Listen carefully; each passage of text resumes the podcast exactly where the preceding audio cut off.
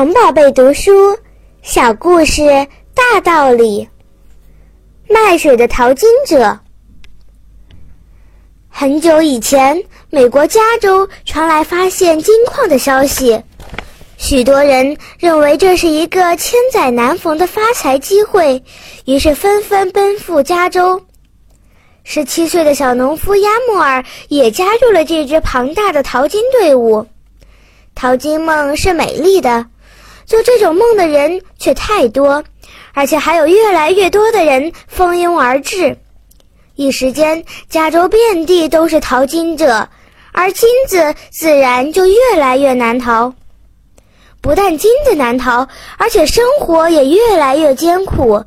当地气候干燥，水源奇缺，许多不幸的淘金者不但没有圆致富梦，反而葬身此地。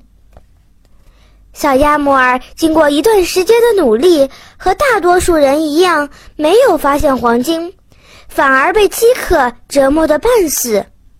一天，望着水袋中一点点舍不得喝的水，听着周围人对缺水的抱怨，亚摩尔忽发奇想：淘金的希望太渺茫了，还不如卖水呢。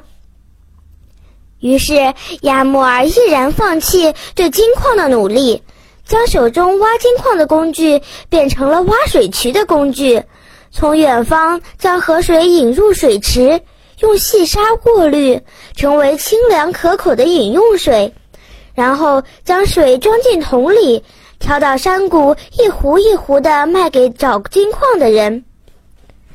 当时有人嘲笑亚莫尔，说他胸无大志。千辛万苦的到加州来，不挖金子发大财，却干起这种蝇头小利的小买卖，这种生意哪儿不能干？何必跑到这里来？亚木尔毫不在意，不为所动，继续卖他的水。哪里有这样的好买卖？把几乎无成本的水卖出去，哪里有这样的好市场？结果淘金者都空手而归。而亚莫尔却在很短的时间靠卖水赚到了几千美元，这在当时是一笔非常可观的财富了。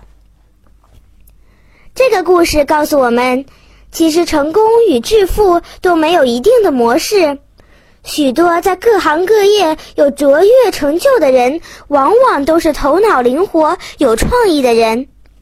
当原定的途径已经没有办法达到我们的目标的时候，转变方向，换一个角度看待问题，另辟蹊径，也许会柳暗花明又一村。